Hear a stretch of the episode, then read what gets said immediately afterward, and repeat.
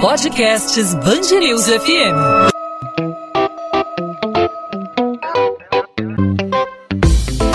Dois às 20, com Maurício Bastos e Luana Bernardes.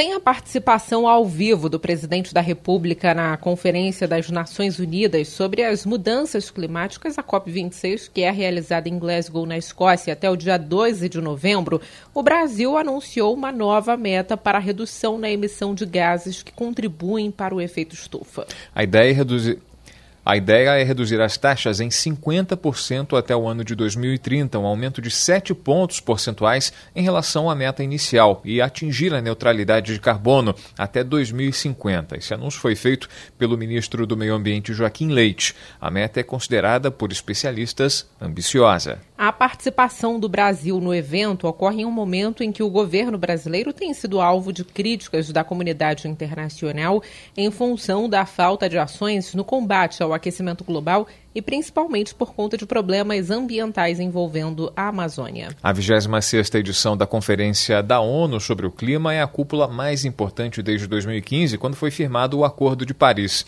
Esse encontro vai servir para que os 200 países participantes mostrem o que foi cumprido até agora e como as regras estão sendo implementadas. Para falar sobre a nova meta brasileira e sobre a participação do Brasil em um evento tão importante no cenário internacional, hoje a gente conversa com a Branca americano, assessora de mudanças climáticas da Mercúrio Partners.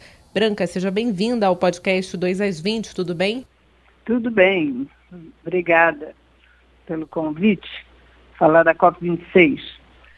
Branca, como a gente pode avaliar a participação do Brasil no evento hoje, né? Presidente Jair Bolsonaro não participou, é, pelo menos presencialmente, participou apenas com um vídeo, né? Uma declaração que foi enviada através de vídeo e queria que você comentasse também essa meta, né? Que foi considerada por muitos especialistas como uma meta ambiciosa. É possível ser alcançada? Bom, é, o Brasil tem uma tradição né, de ser um ator muito relevante em todas, porque a COP ela, ela ocorre é, anualmente, né? E há alguns anos ela tem uma importância especial, como vocês ressaltaram na abertura, como foi Paris, como foi antes Copenhague, como foi Kyoto, como foi a assinatura da Convenção do Clima na Rio 92, né? Mas agora, o que, que, qual é a importância desta cota? A importância dessa cota é que basicamente vai se fechar toda a regulamentação uh, do Acordo de Paris. Então é como se tivesse uma lei mais geral, né? E depois você vai descer para os detalhes. E como se sabe, o diabo mora nos detalhes, né?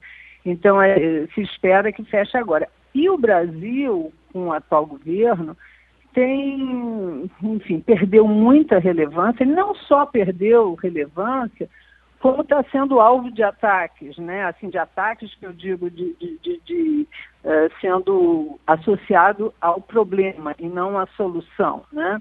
Então, é, o, porque o Brasil, se você pensar em termos de importância de um país que emite gases de efeito estufa, a nossa matriz energética é muito, digamos, limpa ou pouco intensiva em carbono.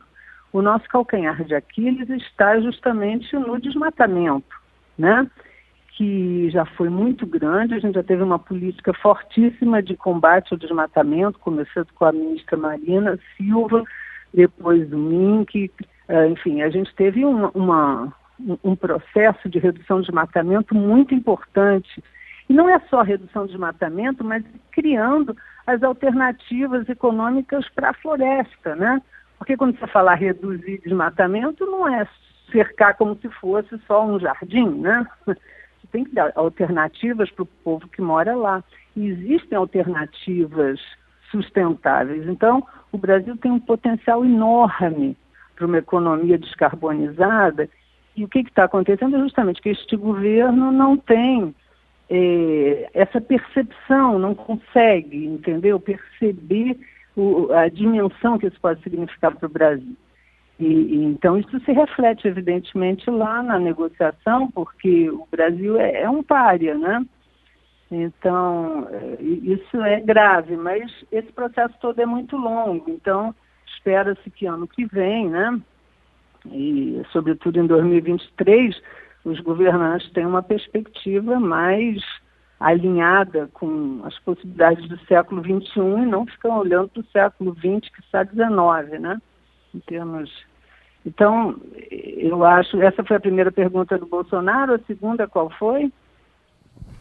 se essa meta é viável, né? Se é uma medida que é só, a gente pode dizer aqui, até uma expressão que cabe muito bem nesse caso, se, se for assim a sua avaliação, mas se é uma medida para inglês ver, digamos medida assim. Medida protocolar só para constar como algo que está sendo feito, algo que está sendo pensado em, em prol do Brasil. Tá, deixa eu dizer. Olha, a meta não é protocolar, não. A meta que o Brasil apresentou, na verdade, essa meta foi apresentada em Paris. E quando foi apresentada em Paris, ela foi fruto de uma discussão muito grande dentro da sociedade, porque foi governo, foram as universidades, foram as empresas, houve um longo debate sobre as possibilidades, o que, que, você, o que, que o Brasil oferecia como redução de emissões, até que ponto a gente poderia chegar. E aí foram rodados modelos econômicos, modelos, enfim, setoriais, e se chegou a uma meta que era aquele 37% em 2025 e 43% em 2030 com relação às emissões de 2005. Né? Isso foi oferecido em Paris.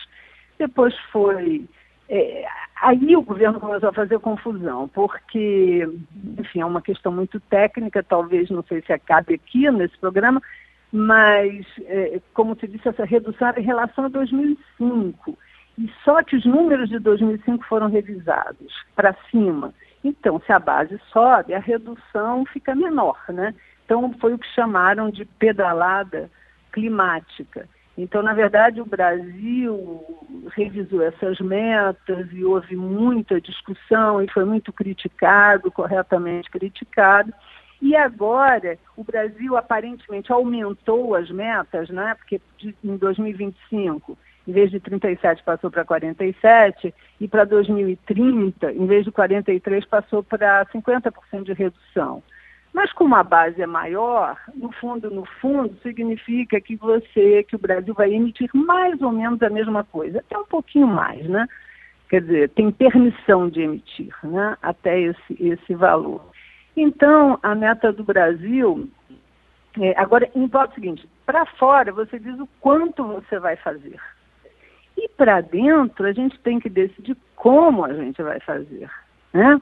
Porque a meta do Brasil ela é, ela é abrangente, é o que se diz economy-wide, tá? Ela cobre vários gases e todos os setores da sociedade. Então, transporte, desmatamento, é, agropecuária, gases, gases de tudo que é jeito espalhados na economia do país. Aí você, internamente, o que, que tem que ser feito com políticas públicas, incentivos e vários instrumentos? É ver onde não só é mais barato, onde a gente pode reduzir mais e o que que essa redução implica numa dinâmica econômica interessante para o país, uma dinâmica que ajude o desenvolvimento social, uma dinâmica que desenvolva determinadas tecnologias que pode ser interessante para o Brasil no futuro, entendeu? Então tem que olhar com uma uh, com uma visão moderna, uma visão de desenvolvimento sustentável. Branca, queria abordar contigo, voltar a abordar né, o, o assunto da, da abertura do, da nossa entrevista. A gente passou é, de maneira é, é, superficial, mas é, superficial não chegamos a falar né, do, do, papel do Brasil nessa agenda verde mundial. O Brasil que sempre foi um ator importante nas questões ambientais, desde a Rio 92, com presença marcante em todas as conferências de, de discussão dos assuntos relativos ao clima em todo o planeta. E nessa edição desse ano tivemos a ausência do presidente da República, Jair Bolsonaro. É, o papel do Brasil no cenário de relação ao, ao contato, à relação, ao relacionamento com os demais países. Para o Brasil, o que significa? Foi até perguntado por que o presidente não iria, o presidente Bolsonaro não iria, ah, porque é uma questão é, é, estratégica, é, porque a agenda verde é uma agenda progressista, uma agenda de esquerda e por conta disso o presidente decidiu não ir. Como é observada essa ausência pela, pela, pela comunidade que, que, que lida com essa, com essa questão em todo mundo?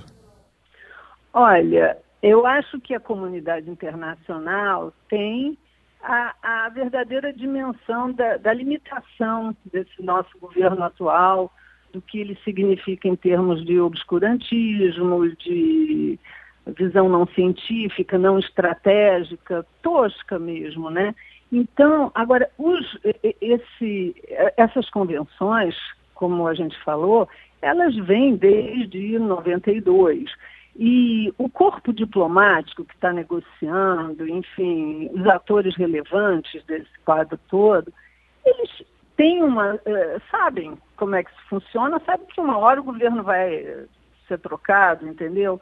O, o, corpo diplomático brasileiro é excelente, é de uma qualidade técnica é, excepcional. Então, é, eu acho que nós somos, continuamos sendo respeitados, a sociedade civil está em peso lá, uh, né, o, o setor de, de negócios está inteiro lá pressionando, inclusive essa, essa, esse recuo né, da posição brasileira de de, de apresentar uma NDC melhorada, ela foi muito em função da pressão que recebeu do, do PIB brasileiro. O PIB brasileiro sabe, sabe que é, o futuro do Brasil, tá, um futuro próspero para o Brasil, está associado a fazer esse desenvolvimento, é, é, essa transição para o desenvolvimento de baixo carbono, que a gente, by the way, tem enormes ativos. A gente tem uma matriz, como a gente sabe, limpa. É, é, reduzir desmatamento vai ser bom para o país, vai ser bom para a economia do país, vai ser bom para a população que, que, que é, vive com base, nesse, por exemplo, no desmatamento, né? É, não ter reduzir o desmatamento no Brasil, acabar com o desmatamento ilegal, é, melhorar a produtividade na agropecuária, implementar o plano ABC, que é de baixo carbono, técnicas, mas o Embrapa tem técnicas espetaculares, tem capacidade técnica para fazer isso. Então, a gente não está numa situação de que, entendeu, está com um cobertor super curto e não tem o que fazer.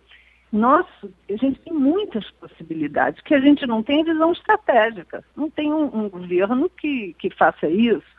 Então, é, eu voltando à questão do, do, da COP26, lá eles sabem disso. E nós, na, na, os negociadores, têm hábito de lidar com essas situações.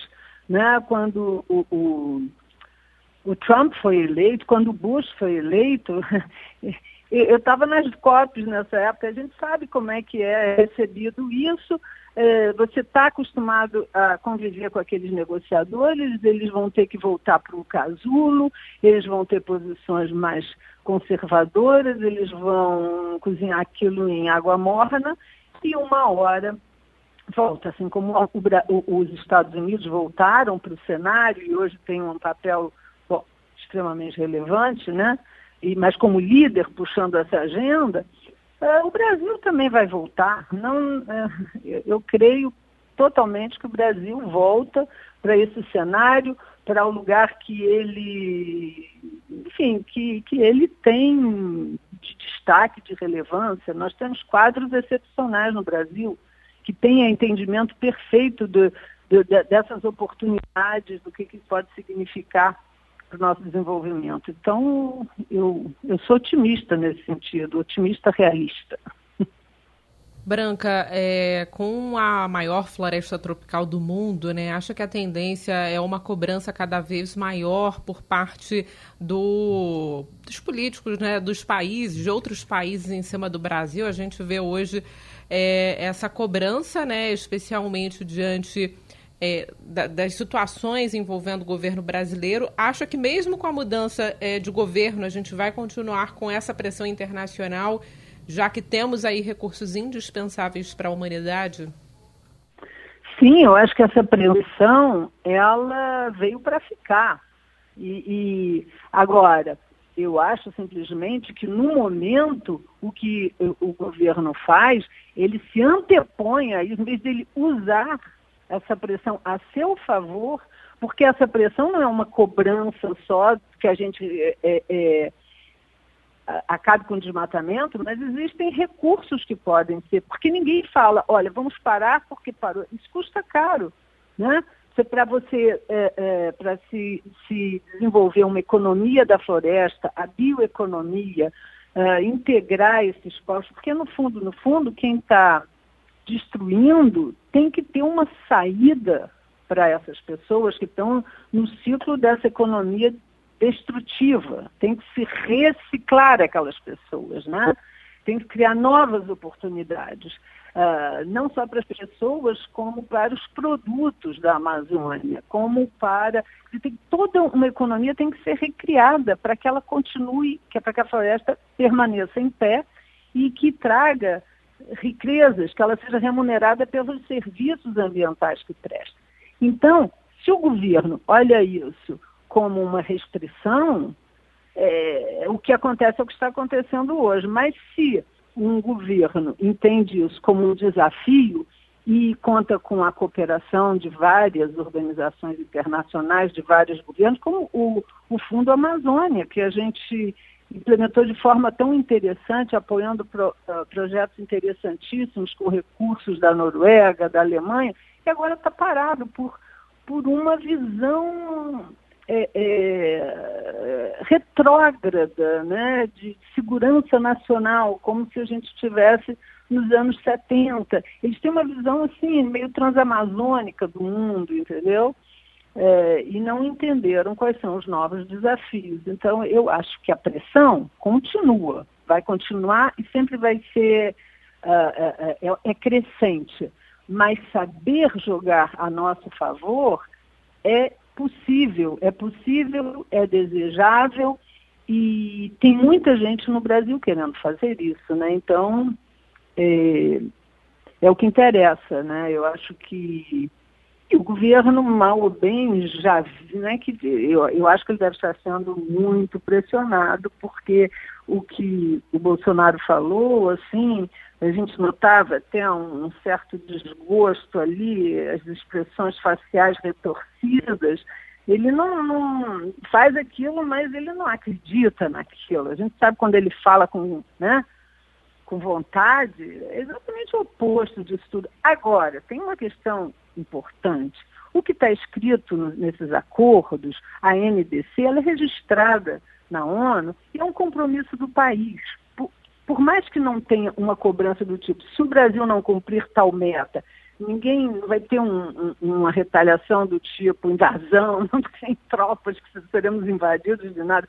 Mas é, é, o Brasil vai ter que fazer tudo o que é possível para cumprir essa meta. E tem uma coisa que está sendo regulamentado, que é a parte de transparência. O que, que é transparência? Quando você fala uma meta dessa, você tem que ver qual é a métrica, como é que se acompanha, tem que enviar dados frequentemente, esses dados serão revisados pelos pares internacionais. Quer dizer, não, é, não são palavras ao vento. É um compromisso. Esse compromisso está escrito e tem um processo de transparência e de revisão a cada cinco anos para ver se você está no caminho. Tem uma meta de longo prazo, que é essa da neutralidade em 2050. Quer dizer, tem, não é tão palavra ao ar, entende? Tem um, um processo de acompanhamento o mundo todo. E cada vez mais no mundo existe um processo de retaliação quase do consumidor, né? Quando o cara diz, ah, não vou consumir isso do Brasil porque o Brasil está desmatando, aí a economia vai ver o que é bom para a tosse, né? Então é melhor que, que não que cumpra os acordos internacionais direitinho, como eu imagino que seja da, da, da, é um compromisso do Brasil. O Brasil tem que fazer. Branca Americano, assessora de mudanças climáticas da Mercúrio Partners, conversando com a gente aqui no podcast 2 às 20 da Band News FM sobre a participação do Brasil na COP26, um evento tão importante no cenário mundial, falando sobre a nova meta brasileira no meio ambiente. Branca, obrigado pela participação, pelas explicações e até uma próxima oportunidade. 2 às 20, com Maurício Bastos e Luana Bernardes.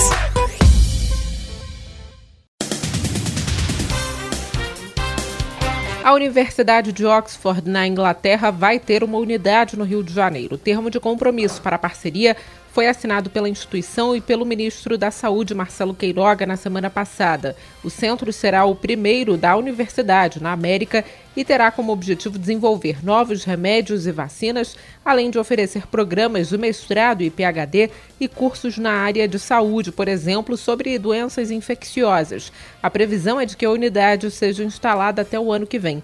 Segundo o Ministério da Saúde, um potencial candidato para sediar as atividades de pesquisa é o Instituto Nacional de Cardiologia em Laranjeiras, na Zona Sul. O estado e a cidade do Rio mantêm tendências de queda nos índices de mortes e internações por Covid-19 e continuam registrando os números mais baixos desde o início da pandemia. O avanço da campanha de vacinação está ligado diretamente aos resultados, de acordo com as autoridades sanitárias e especialistas.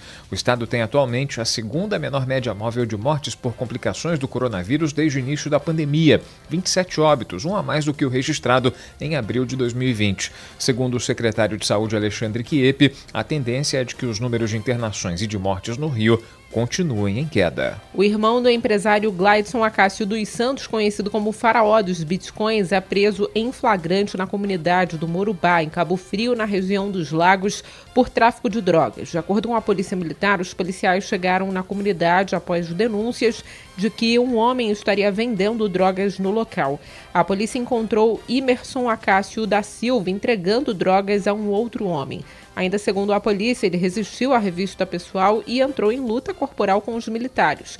O acusado ainda tentou engolir as drogas e o dinheiro que estavam com ele. Uma das maiores quadrilhas de fraudes bancárias do Rio lavava dinheiro vendendo joias preciosas e utilizando criptomoedas, de acordo com investigações da Polícia Civil. A Delegacia de Combate ao Crime Organizado e à Lavagem de Dinheiro cumpriu mandados de prisão e de busca e apreensão contra o grupo nesta quinta-feira. Dois gerentes de bancos que forneciam informações sigilosas de clientes estão entre os detidos. O chefe do bando, Eduardo da Costa Ferreira, conhecido como Frango, foi preso em Niterói, na região metropolitana. A polícia também conseguiu uma ordem de bloqueio judicial de 13 milhões de reais e 400 mil reais nas contas bancárias e nas carteiras de criptomoedas dos suspeitos e das empresas envolvidas. A venda de ingressos para a Bienal Internacional do Livro já está aberta. Os bilhetes podem ser comprados pela internet no site do evento, o bienaldolivro.com.br. O maior festival de cultura do país chega à vigésima edição.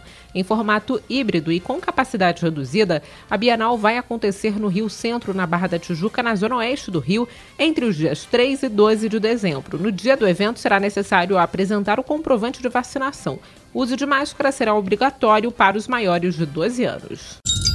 2 às 20. E com os destaques do dia, a gente coloca um ponto final nessa edição do podcast 2 às 20. O 2 às 20 é a Band News FM em formato podcast, com os principais assuntos do dia, os destaques da nossa cidade, do nosso estado, sempre disponível para você a partir das 8 da noite nas principais plataformas de streaming de áudio ou no nosso site Band News FM Rio com.br A gente tem um encontro marcado nessa quinta-feira, claro, com a sua participação, não só a sua audiência, mas a sua participação interagindo, sugerindo. Você pode falar com a gente pelo Instagram, pelas nossas redes sociais. A gente usa muito o Instagram. Com a gente você fala no arroba Maurício Bastos Rádio. Comigo diretamente você fala no arroba Maurício Bastos Rádio. Com você, Luana? Comigo no Bernardes Underline Luana, Luana com dois N's, onde eu compartilho algumas leituras e o material da coluna de literatura aqui da Band News FM do Rio de Janeiro. Encontro marcado para fechar a semana, muito bem informado aqui na Band News FM. Nessa sexta a gente está de volta. Tchau, Luana. Tchau, tchau, Maurício. Até lá.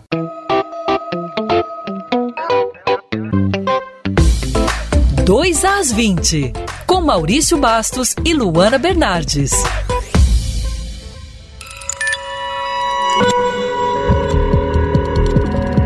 Podcasts Band News FM.